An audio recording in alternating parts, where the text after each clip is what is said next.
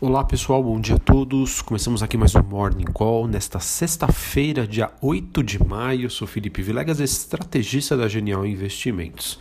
Bom pessoal, hoje as bolsas na Europa e o S&P Futuro têm mais um dia de alta, enquanto o dólar recua ante a maioria das moedas de países emergentes. Investidores estão avaliando o noticiário sobre a reabertura das economias, é, que estão em evolução em alguns países, além das negociações comerciais entre Estados Unidos e China. Exatamente. China e Estados Unidos aparentemente concordaram em cooperar é, e trabalhar para implementar um acordo comercial. É o que eu venho falando aqui da segunda temporada da, do Trade War, guerra comercial entre Estados Unidos e China. Essa notícia surge após atritos entre os dois países envolvendo o coronavírus e também é, pelo fato de que isso preocupou bastante os investidores. Segundo o noticiário, representantes dos dois países tiveram uma conversa por telefone. Em relação às commodities, o petróleo tem mais um dia positivo, caminhando para a segunda alta semanal seguida, com noticiário de cortes de produções e também sinais nascentes da volta da demanda. O minério de ferro avança, com sinalizações também de melhor demanda na China, e o cobre sobe em Nova York.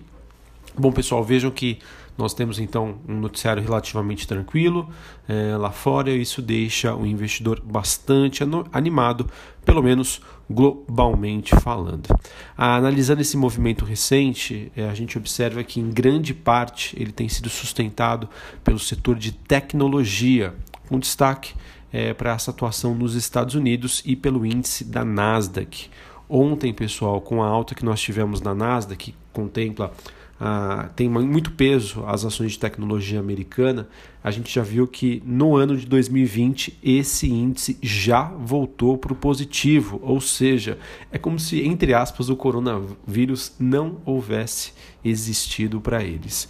É, e com essa divulgação da temporada de balanços, tanto aqui quanto nos Estados Unidos, a gente vê é, essa confirmação de que empresas mais voltadas para o mundo online tem se favorecido em termos de receita, lucros e, por consequência, no desempenho das suas ações. Aqui no Brasil não é diferente.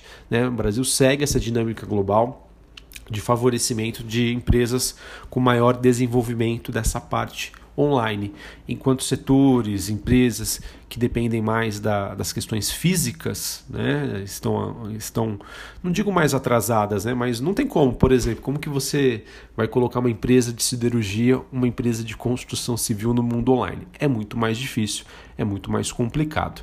Tá? Mas a gente sabe, a gente vê e observa que qualquer notícia, independente do setor, que traga essa, digamos, essa veia, né, esse coração um pouco mais tecnológico para qualquer empresa de qualquer setor, isso tem chamado bastante a atenção dos investidores. Pessoal, tá claro aqui, uh, quando a gente olha para o movimento das ações, os investidores aqui no Brasil pelo menos, têm buscado muito por empresas de tecnologia, qualquer setor que seja, né? A gente sabe que o e-commerce acaba saindo na frente disso, é, mas também empresas dolarizadas, empresas exportadoras. O mercado ontem ficou muito claro para mim essa troca de mão né, essa troca, essa rotação setorial, saindo de, de empresas é, ligadas assim diretamente ao varejo brasileiro, mas o varejo offline, podemos dizer assim, que dependam é, das pessoas estarem circulando na rua,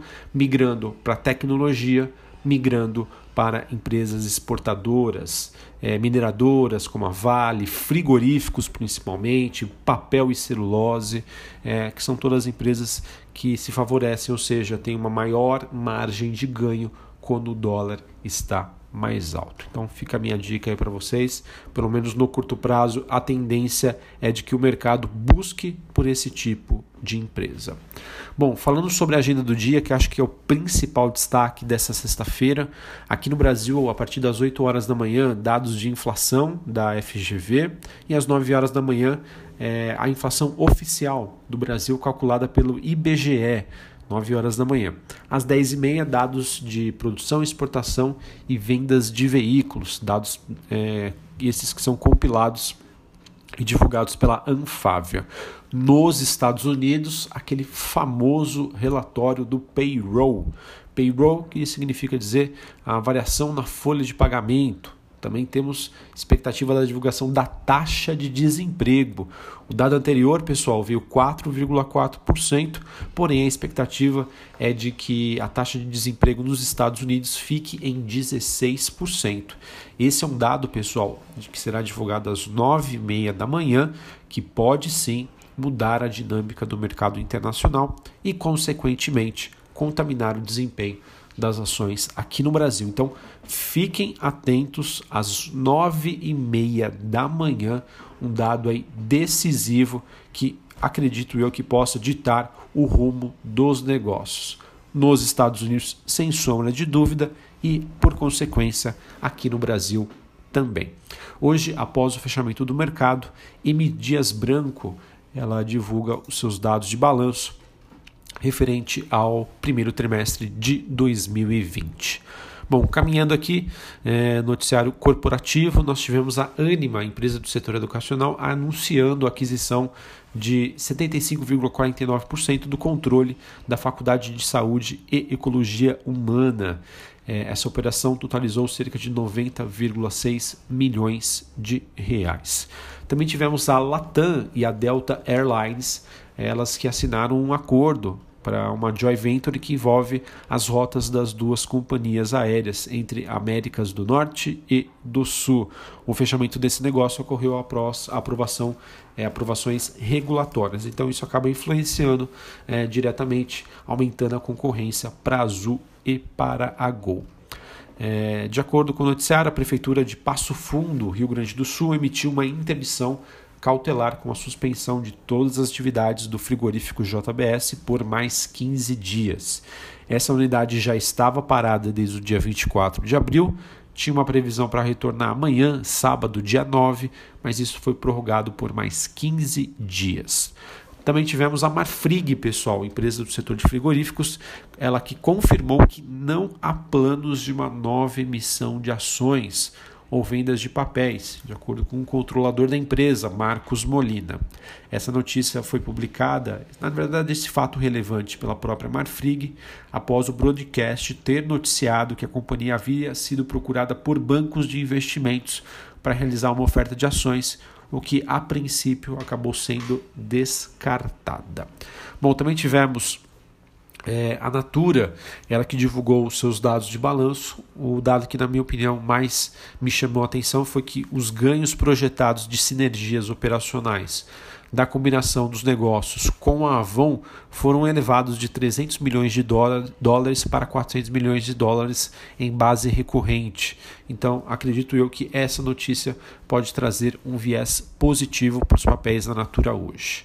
Sobre a Petrobras, é, de acordo com reportagem do Valor Econômico, a queda dos preços do petróleo no mercado internacional tem feito a petroleira queimar, queimar cerca de um bilhão de dólares do seu caixa por mês, informou a diretoria financeira da companhia. Eu acredito, pessoal, o mercado sabe disso, tem plena consciência. Pode ser que traga um viés negativo? Sim, mas eu acredito que em boa parte essa notícia já está sendo precificada. A, a questão é o seguinte: a reação vai vir no sentido de, do, do mercado ter talvez antecipado ou acreditado que a Petrobras estaria, por exemplo, queimando 500 milhões de dólares é, por mês do seu caixa e na verdade é um bilhão. Isso pode assustar o mercado e trazer uma vertente negativa. O oposto também. Ah, o mercado achava que ela queimava 2 bi de dólar e só queima 1 bilhão de dólares. Apesar de ser uma notícia negativa, pode trazer um reflexo positivo. Eu não, infelizmente não tenho essas informações, mas fica aí de detalhe. Acredito eu que o mercado já tenha antecipado em partes este fato. É, Para finalizarmos, é, o presidente Jair Bolsonaro não atendeu o pleito da indústria sucroalcooleira. Eles que estavam pedindo o aumento da CID, dos impostos, para tentar ajudar na demanda por álcool etanol. É, Jair Bolsonaro disse que não vai ajudá-los é, em detrimento aí da pressão de outros setores. Então, é uma notícia que pode impactar hoje as ações da São Martinho e da Cosan, uma pressão negativa. Por fim, é, tivemos aqui que a Via Varejo afirmou em fato relevante que estaria avaliando a possibilidade de lançar uma oferta de ações, um follow-on, ou seja, a empresa vai emitir novas ações a um custo de captação zero, o valor disso cerca de 5 bilhões de reais. Porém, até o momento não há qualquer decisão sobre esse lançamento. Acredito eu que o mercado já deva precificar este fato. Todos sabem, a Vivarejo é uma empresa é, hoje está muito presente no mundo físico, mas que desde o ano passado começou a aumentar a sua participação no e-commerce, ou seja, uma empresa que está no radar do investidor. Então acredito eu que se realmente for confirmado e se houver demanda por isso, isso pode animar bastante a, e fazer com que a, a Via Varejo tenha um desempenho acima da média do mercado. Normalmente, pessoal, esse tipo de notícia ele acaba trazendo uh, um viés negativo, porque é como se os acionistas estivessem vendendo as suas ações e também ocorre a diluição da participação hoje dos atuais acionistas. Mas no caso da Via Varejo, que é uma empresa muito alavancada, que precisa levantar recursos, eu acredito, Posso estar errado, mas acredito que essa notícia deve ser muito bem recebida. Bom, então é isso. Noticiário lá fora tranquilo. É, porém, a gente sabe que as pressões políticas aqui no Brasil acabam fazendo com que a nossa bolsa é, tenha um desempenho abaixo da média do mercado. Vamos ver se o investidor, se os investidores se animam nessa sexta-feira relativamente mais tranquila e com Brasília ali um pouquinho mais quietinha. Um abraço, novamente uma ótima sexta-feira, um bom pregão a todos, um ótimo final de semana. A gente fala na próxima segunda-feira. Um abraço e até mais.